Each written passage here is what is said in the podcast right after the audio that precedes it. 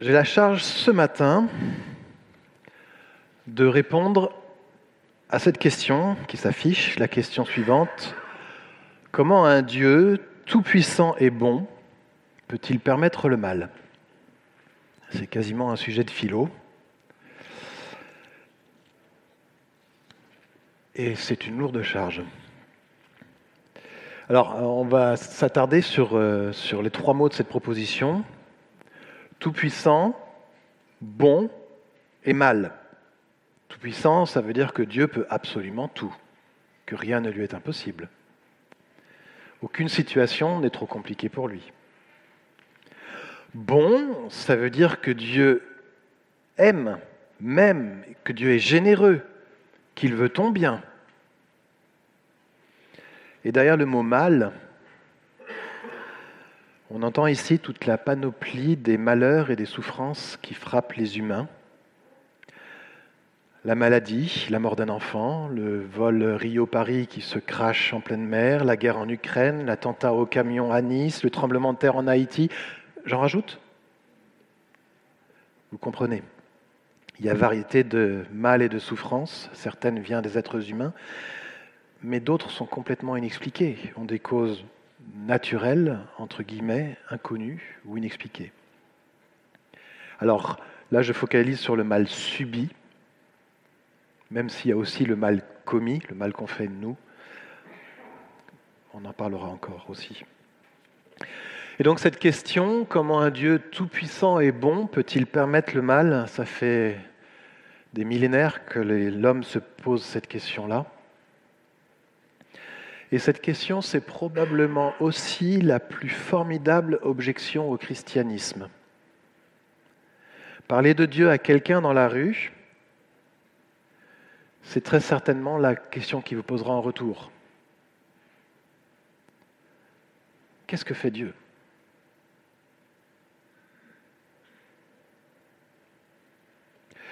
Cette question, c'est aussi en creux celle de notre thème d'église de cette année, le thème qui est affiché sur le mur ici. Avec Jésus, que du bonheur Avec un gros point d'interrogation. Et derrière le bonheur, point d'interrogation, il y a l'ombre du malheur, du mal, de la souffrance. Cette question, comment un Dieu tout-puissant et bon peut-il permettre le mal, elle résonne aussi dans nos vies quotidiennes. Et là, je remercie Omar, qui quelque part a fait une superbe introduction à ce thème-là, en disant, euh, on remercie Dieu, mais quand ça ne va pas. Et là, je rapporte une anecdote qui s'est passée en début d'année. On a eu un moment de prière où on a été encouragé par ceux qui préparaient ces moments de prière à, à faire monter toutes nos demandes à Dieu parce que Dieu nous aime, parce que Dieu veut notre bien, parce que Dieu n'attend qu'une seule chose, c'est nous bénir. Et on a vécu un chouette moment de prière. Jusqu'au moment où un des participants a dit, euh, je paraphrase, hein, c'est bien tout ça, mais moi je souffre, je prie Dieu et il n'y a rien qui se passe.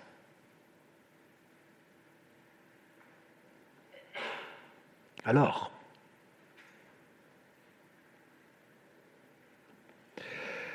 alors, eh ben, cette prédication est un début de réponse, bien imparfaite certainement.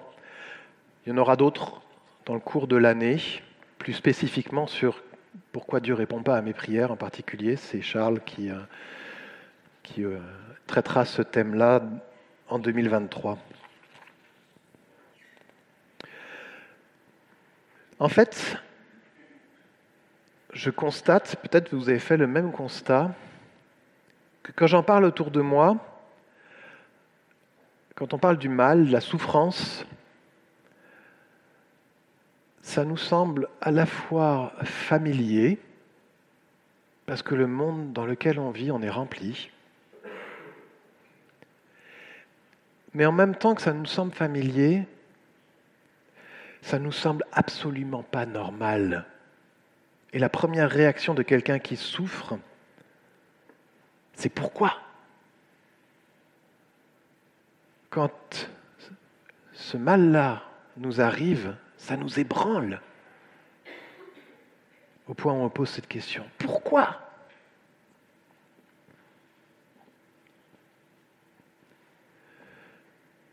Si Dieu est réellement tout-puissant, si Dieu nous aime vraiment, alors pourquoi le mal? Je disais donc que cette question, comment un Dieu tout-puissant et bon peut-il permettre le mal, on se la pose depuis 4000 ans. C'est ce qui s'appelle un trilemme. Alors vous connaissez peut-être le, le dilemme. Le dilemme, c'est quand on a le choix entre deux options apparemment incompatibles. Souvent, c'est des, trucs qu'on trouve dans les films. Vous savez, la fin de Spider-Man où il doit choisir entre sauver sa chérie ou sauver un camion plein d'enfants qui est projeté dans, le fleuve. Et il a ce dilemme devant lui, mais qui est-ce que je vais sauver? Bon, au final, il réussit à sauver les deux. Hein, mais... Dans ce trilemme, quelque part, c'est la même idée. On a trois propositions. Ici, Dieu est bon, Dieu est tout-puissant et le mal existe. Et on n'arrive pas à, tenir les trois bouts en même temps, au moins en apparence. Toutes les religions, toutes les philosophies humaines, et même les, prophètes bibliques, hein, je pense en particulier ici à, Job, à Jérémie ou à Habakkuk, se sont heurtés à, cette question-là. On a étudié Jérémie euh, ici en Église il y a quelques années. Euh, Charles a fait une, étude sur Habakkuk un, vendredi soir. Peut-être que ceux qui ont participé s'en souviennent encore. Et on va étudier Job dans la, la suite de l'année. Donc, déjà, on peut dire que la Bible en parle de cette question, de ce trilemme Avant de, plonger plus profond dans la Bible, je vous propose de regarder comment on est tenté de résoudre ce trilemme. Comme garder les quatre côtés ensemble, c'est pas confortable ou ça nous semble pas possible à vue humaine. La première approche est d'essayer de, gommer, de, de, supprimer un des côtés. Ce qui nous donne trois grandes familles de propositions qu'on trouve dans les, dans les philosophies humaines, mais quelquefois même dans nos façons de penser, nos théologies intimes. Une première proposition est de dire, bah, puisque Dieu est bon, puisque Dieu est tout-puissant, ça veut dire que le mal n'existe ben, pas, ou alors on va le minimiser. Il y a la, la, famille de propositions qui garde, au contraire, Dieu est bon, le mal existe, et comme le mal existe, ça prouve que Dieu ne peut pas tout faire il n'est pas tout à fait tout-puissant. La troisième proposition, c'est de garder le mal existe, de garder Dieu est tout-puissant, et donc que Dieu n'est peut-être pas totalement bon. On va explorer ces trois pistes, ça sera le plan de la prédication de ce matin, mais on ne s'arrêtera pas là. Et je proposerai euh, en dernière partie, en deuxième partie, une petite réflexion sur notre position dans ce trilemme et une réflexion biblique originale. Première proposition donc. Si on enlève le mal, il n'y a plus aucune objection à imaginer, à concevoir un Dieu bon et tout-puissant. Amoindrir le mal, c'est par exemple penser que soit que le mal n'existe pas vraiment, c'est une approche assez classique qu'on retrouve chez les stoïciens, par exemple, ou les religions orientales qui cherchent à, transcender le bien et le mal en, en un nirvana. Certains chrétiens ont peut-être tendance à pencher vers ça pour préserver l'image qu'ils ont de Dieu. Ça peut se faire de façon très grossière. L'exemple classique, c'est euh, euh, Leibniz, le philosophe Leibniz, qui déclarait alors il ne l'a pas dit comme ça, euh, mais, c'est la phrase qu'on a retenue, tout va pour le mieux dans le meilleur des mondes. C'est cette phrase-là euh, qui est dans Voltaire, hein, euh, Candide, qui se moquait explicitement de ce philosophe-là. Tout va pour le mieux dans le meilleur des mondes. Et Candide qui pose la question, mais le tremblement de terre à Lisbonne qui a fait 100 000 victimes, tout va pour le mieux dans le meilleur des mondes. est-ce que cette position est réellement tenable? Je ne crois pas. Je ne crois pas parce que la Bible est claire sur l'existence du mal. Il est présent depuis le chapitre 3 de la Genèse jusqu'au chapitre 20 de l'Apocalypse. Il est même décrit parfois de façon particulièrement crue et abjecte. Je pense en particulier à certains passages des, des ultra-violents dans les juges. Il y a quelques lycéens parmi nous, je ne vais pas en dire plus. Âme sensible, s'abstenir. Et il frappe aussi des chrétiens. Qu'est-ce qui se passe dès les premiers chapitres de Actes? Étienne est lapidé, Jacques est décapité, etc. etc. À titre d'exemple, je vais juste lire ces versets, citer l'apôtre Paul dans Romains 7, 21 et 23. Et là, ça, ça parlera aussi du mal commis, le mal qui est en nous. Paul qui déclare, je ne fais pas le bien que je veux, mais le mal que je ne veux pas, je le commets. Lorsque je veux faire le bien, je découvre cette loi, c'est le mal qui est à ma portée. Donc, la Bible est à peu près claire de dire que oui, le mal existe. Alors, on pourrait penser, oui, le mal existe, mais peut-être qu'il n'est pas si grave que ça. Et il y a quelquefois des paroles qu'on dit en tant que chrétiens qui nous paraissent bien. Par exemple, en disant que le mal arrive pour un plus grand bien, que ça fait grandir notre foi, que Dieu transforme le mal en bien, que ça permet à Dieu de manifester sa gloire, sa grâce ou d'autres choses encore. Alors, je ne suis pas en train de dire que ce n'est pas vrai. Ces phrases-là peuvent être vraies. Je ne, nie pas ça. Et il y a des passages bibliques qui appuient ces vérités, qui appuient ces choses-là. Mais toutes ces vérités ne justifient pas le mal. En fait, ces vérités-là montrent la grâce de Dieu quand le mal existe. Vous voyez la différence?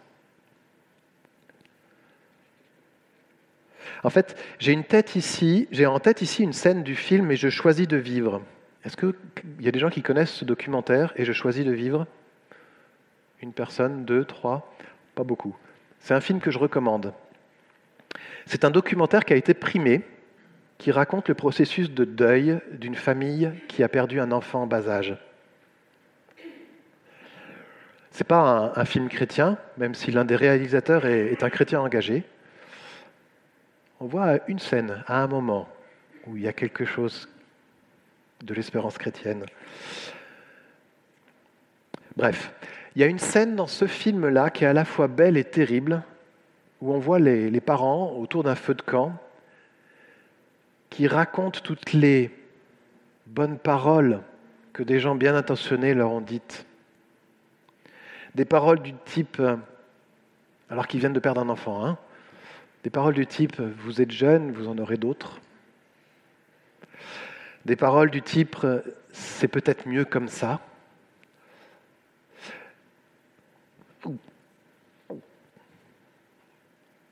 Je pense que ce genre de phrase, ce genre d'attitude, on le retrouve aussi hein, avec les amis de Job qui auraient mieux fait de se taire. Ce genre d'attitude, ce genre de paroles peuvent être euh, destructeurs. Alors attention, parce que là on est sur une corde raide. Je pense que si pour moi, dans ma vie, je peux témoigner qu'à un moment donné, le mal ou la souffrance que j'ai subi m'ont fait grandir, c'est bien. Mais plaquer ces vérités-là sur ce que vive quelqu'un d'autre,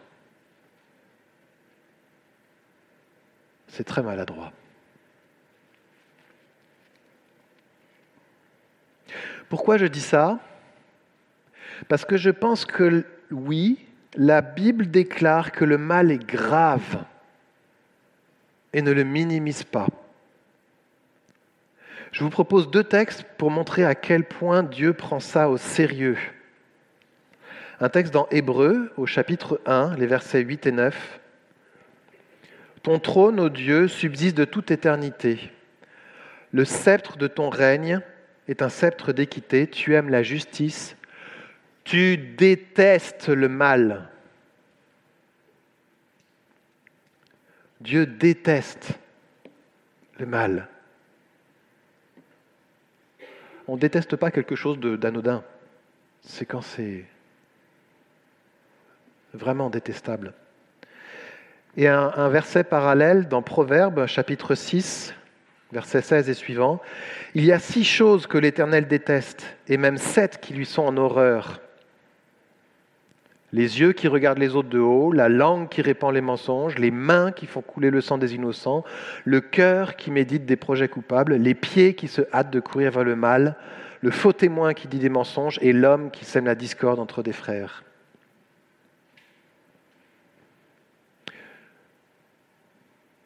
Conclusion de cette euh, première partie, le mal existe et c'est grave. Ne négligeons donc pas notre responsabilité vis-à-vis du mal, c'est sérieux.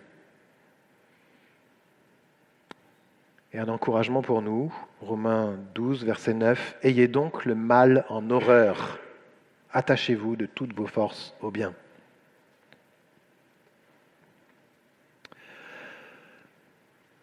Donc on a déjà vu que la base du triangle, c'est compliqué de l'enlever. Bon, alors on va essayer autre chose. Puisque maintenant, si on admet que le mal existe et que Dieu l'a en horreur, alors Dieu va agir et punir les coupables. Sa toute-puissance va s'exprimer pour agir sévèrement contre le mal et le péché.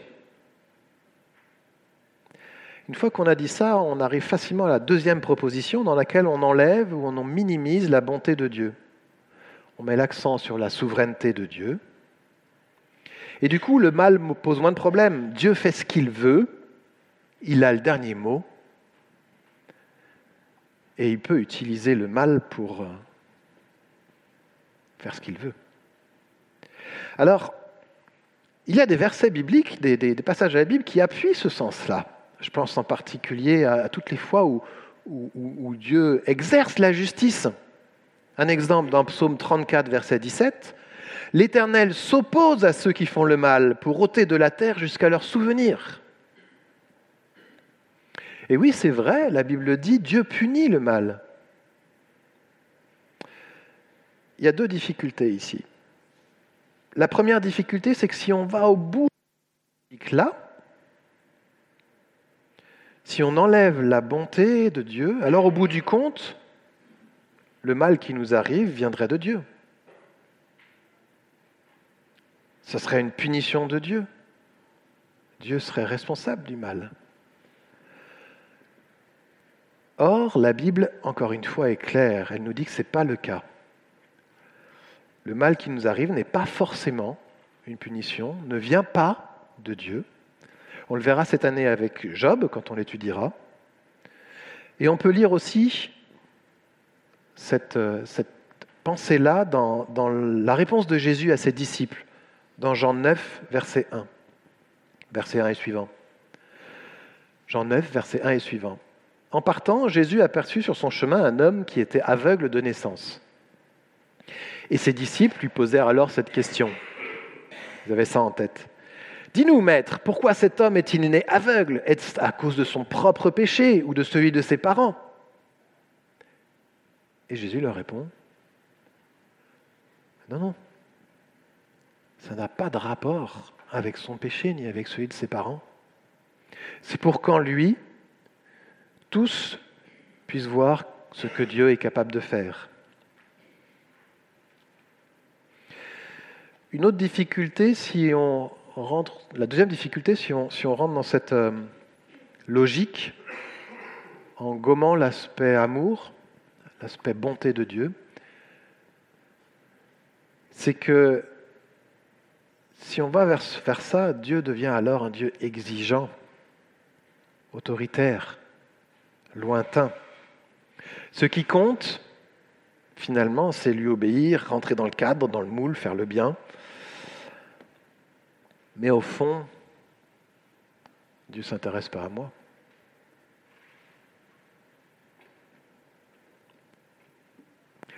Or, je crois que la Bible affirme clairement, à côté de la toute-puissance de Dieu et de son horreur du mal, on l'a vu plus haut, sa complète bonté et son amour pour nous. Non, Dieu n'est pas lointain. Oui, Dieu s'intéresse à toi.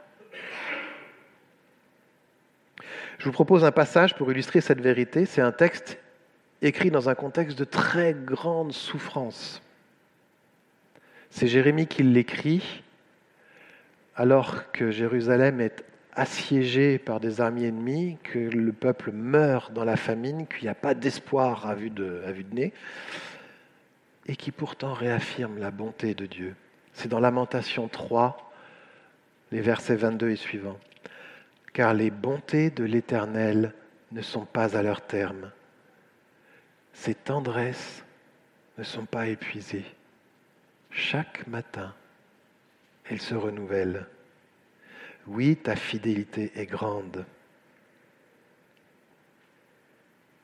On pourrait continuer à lire les versets 24 et 25, etc. Qu'est-ce qu'on peut conclure de ça? On peut conclure de ça que oui, on ne peut pas enlever la bonté de Dieu. On peut renouveler notre confiance en un Dieu qui nous aime, en un Dieu qui veut être en relation avec nous, qui nous aime en toutes circonstances. Et le verset que j'ai choisi ici pour illustrer ça, c'est oui, Dieu a tant aimé le monde qu'il a donné son Fils, son unique, pour que tous ceux qui placent leur confiance en lui échappent à la perdition et qu'ils aient la vie éternelle. Et dans Oui, Dieu a tant aimé le monde, vous pouvez remplacer ce mot le monde par votre prénom. Oui, Dieu a tant aimé Xavier qu'il a donné son Fils.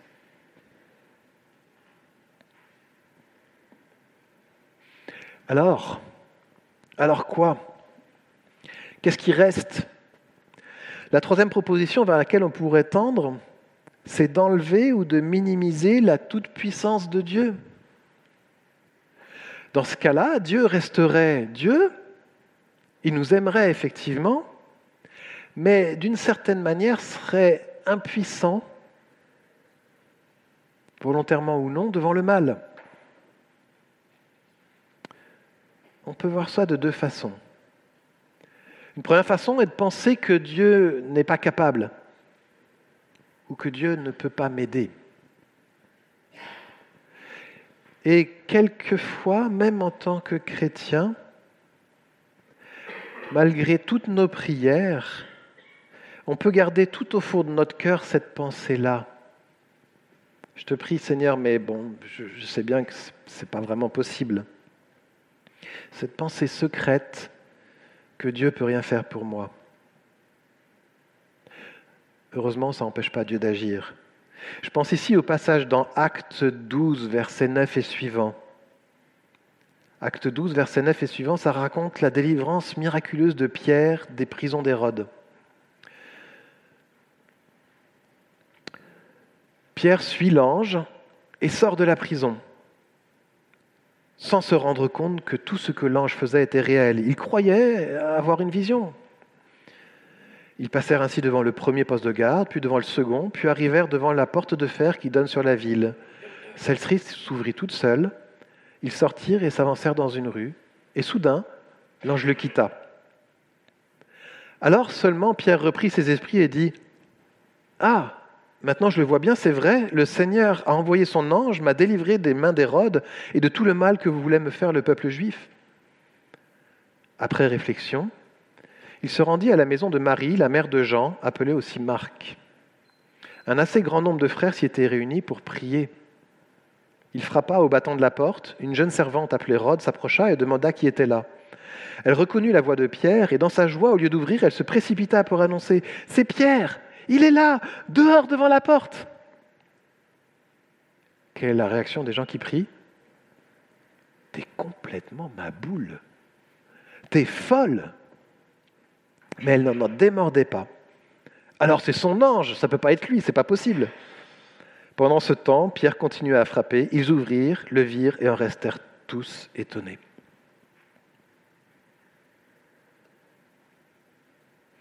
Oui, Dieu est capable. Oui, rien n'est impossible à Dieu.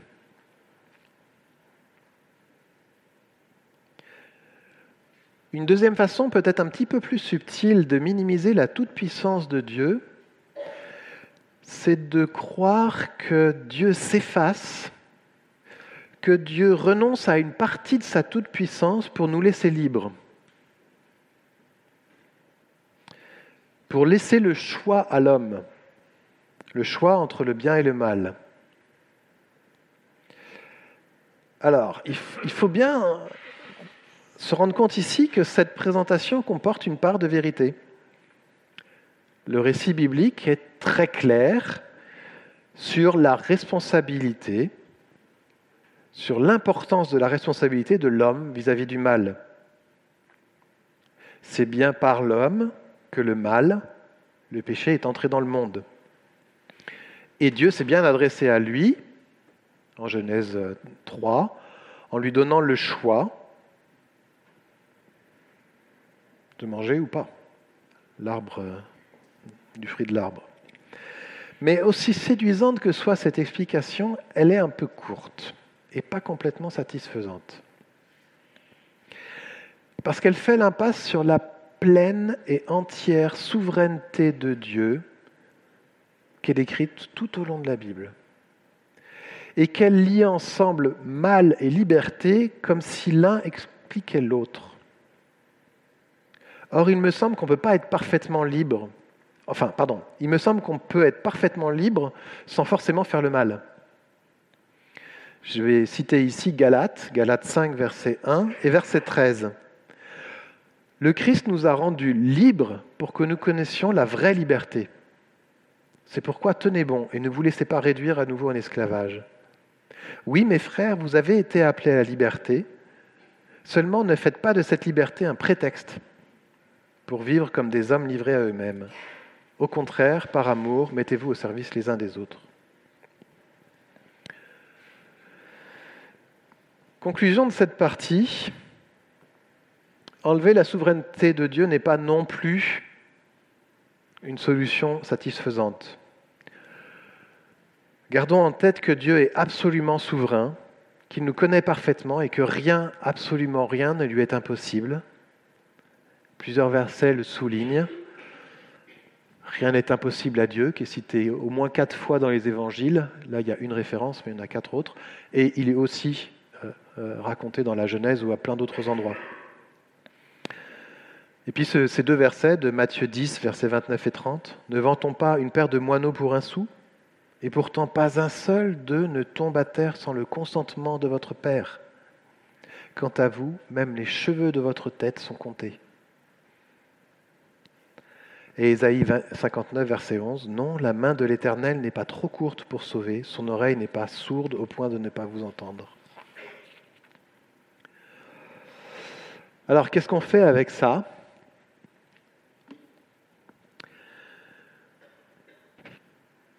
En fait, il y a dans ces trois propositions de gommer un des aspects, Dieu est bon, Dieu est tout-puissant et le mal existe, une part plus ou moins grande de vérité, mais une part seulement et une part insuffisante.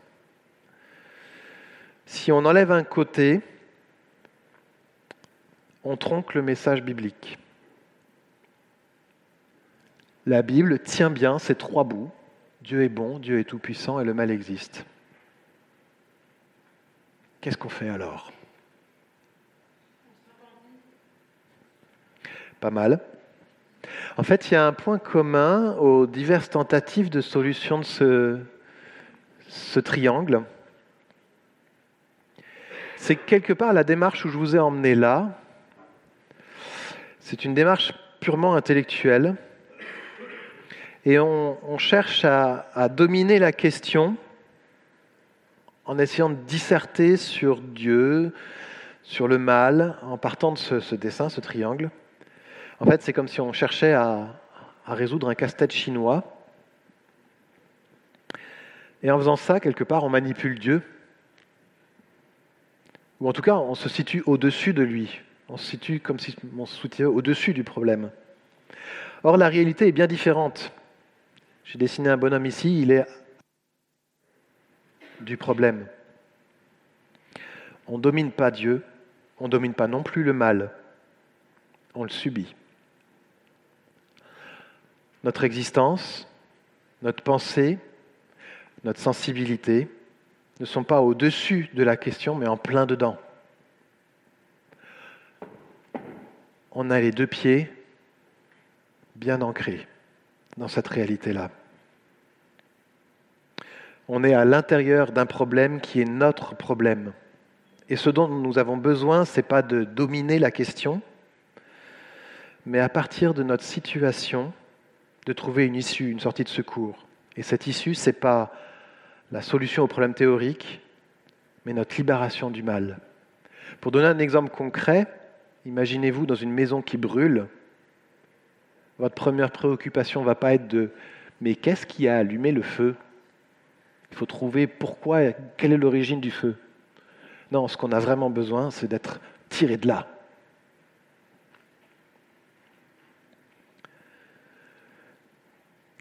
Le mal dans la Bible reste donc sans explication. Et oui, il n'y a pas d'explication de l'origine du mal dans la Bible. Mais paradoxalement, je pense que c'est plutôt une bonne nouvelle. Et pour deux raisons. La première raison, c'est que notre révolte contre, contre cette situation, notre révolte contre le mal, révèle, à mon avis, en creux, l'image de Dieu en nous qui lui-même ne supporte pas le mal. La deuxième raison, c'est que quasiment tous les systèmes de pensée ont essayé d'expliquer l'origine du mal. Hein, Rousseau qui dit euh, le mal, c'est la société. L'homme seul, il est bon, etc., etc. Tous les systèmes de pensée, les philosophes ont, essayé de proposer une, origine, une explication à ça. Toutes sauf la Bible. Le fait que la Bible seule maintient le problème du mal dans toute son aspérité, on le voit en particulier dans Habacuc, Habacuc dit mais comment c'est possible? C'est pour moi une preuve de son inspiration. Ça aurait été trop tentant pour les auteurs bibliques de donner une explication au mal. Mais le Saint-Esprit a veillé à ce que ce ne soit pas le cas.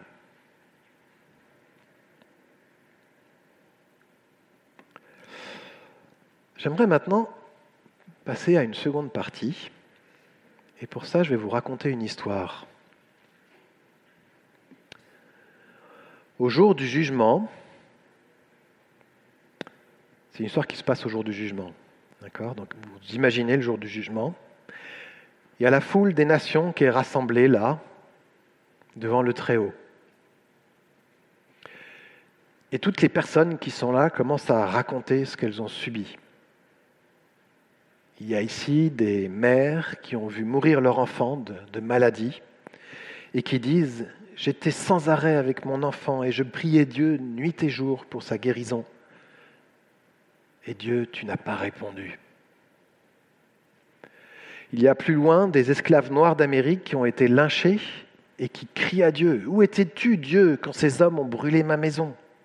Quand ces hommes m'ont attaché Quand ces hommes m'ont battu Quand ces hommes m'ont pendu?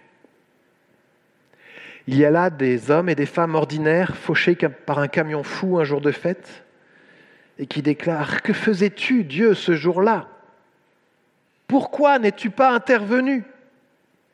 Où était ta puissance? Où était ta bonté? Et cette foule humaine se met à gronder, à accuser Dieu, Dieu pour tout ça, pour toutes ces souffrances, pour tout le mal que nous avons subi. Nous sommes en colère. Dieu pour tout ça, pour toutes ces souffrances, pour tout le mal que nous avons subi. Tu mérites d'être puni. Dieu, pour tout ça, pour toutes ces souffrances, pour tout le mal que nous avons subi, tu mérites la mort.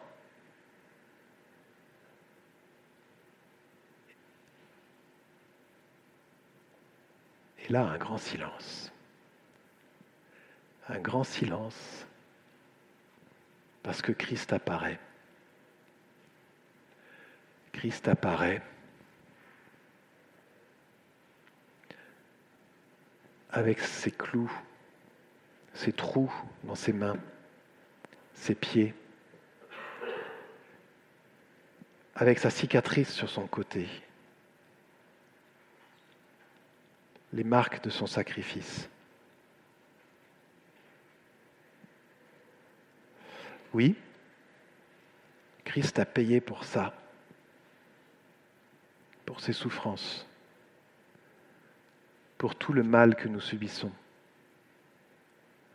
Lui qui n'a jamais fait le mal, lui qui était étranger au mal, qui n'était pas dans ce triangle-là.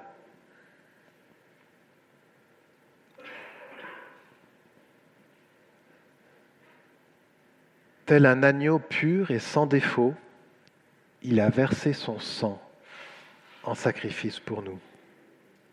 C'est une citation de 1 Pierre 1, verset 19.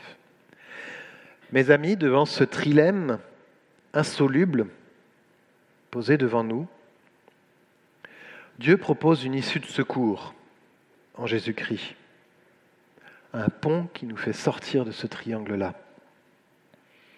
Parce que en Jésus-Christ, Dieu manifeste son amour et sa bonté pour les hommes. Amour et bonté tellement grand qu'il va jusqu'à abandonner sa place auprès du Père, se faire homme parmi les hommes, se faire proche de nous. En Jésus-Christ, Dieu manifeste qu'il prend le mal au sérieux. Il prend acte de notre incapacité à nous dépatouiller avec le problème du mal. Il prend ce problème tellement au sérieux qu'il va jusqu'à la mort pour vaincre son pouvoir et nous en délivrer. En Jésus-Christ, Dieu manifeste sa toute puissance, toute puissance tellement grande qu'elle va jusqu'à vaincre la mort, vaincre le mal. Oui, Jésus-Christ est ressuscité et maintenant, il est à la droite du Père. Et maintenant, par son amour et sa puissance, cette vie nous est donnée, à nous aussi. La réponse que la Bible donne donc à ce trilemme est une réponse de la foi. La foi en Jésus-Christ notre Sauveur. La foi qui nous fait sortir de ce triangle-là.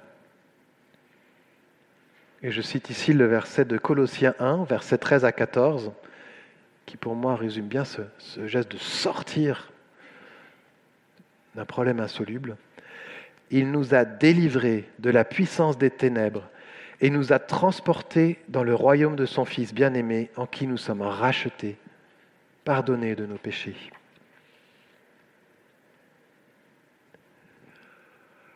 Alors, en conclusion, à cette question posée initialement, comment est-ce qu'un Dieu bon, tout-puissant, peut-il permettre le mal Cette question que la Bible n'évite pas, qui est posée directement à plusieurs endroits, dont Habakkuk, Job et Jérémie, et puis plein de psaumes aussi. Cette question, la Bible ne donne pas de réponse directe. Elle se contente d'affirmer les trois côtés du triangle ensemble. Oui, le mal existe, et c'est sérieux. Oui, Dieu est bon, parfaitement bon, et il m'aime, il t'aime, il nous aime. Oui, Dieu est tout-puissant, rien ne lui est impossible, aucune situation n'est en dehors de son pouvoir. Et je pense que là, et moi ça m'a frappé en préparant ce message, je me suis dit, Xavier, tu as du boulot on a tous, selon notre histoire, selon ce qu'on a vécu, selon notre sensibilité, tendance à mettre un petit coup de Tipex de gomme quelquefois sur un de ces trois aspects-là. Peut-être qu'il est temps pour chacun d'entre nous de reconsidérer notre vision de Dieu,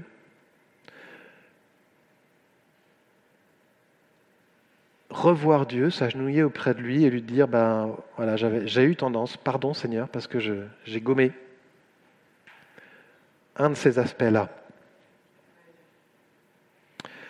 Enfin, si la Bible affirme les trois côtés du triangle et donc maintient un mystère opaque sur l'origine du mal, elle affirme aussi que Dieu n'est pas resté indifférent. Elle affirme qu'en Jésus-Christ, Dieu manifeste son amour et sa bonté pour les hommes. Elle affirme que par sa mort, le prix le plus élevé possible, Dieu a vaincu le mal et nous arrache à sa puissance. Elle affirme que par sa résurrection, Dieu manifeste sa toute-puissance. Et par la foi en Jésus-Christ, nous pouvons contempler ce moment décrit dans les derniers chapitres de la Bible. Quelqu'un a prié tout à l'heure en citant ces versets-là.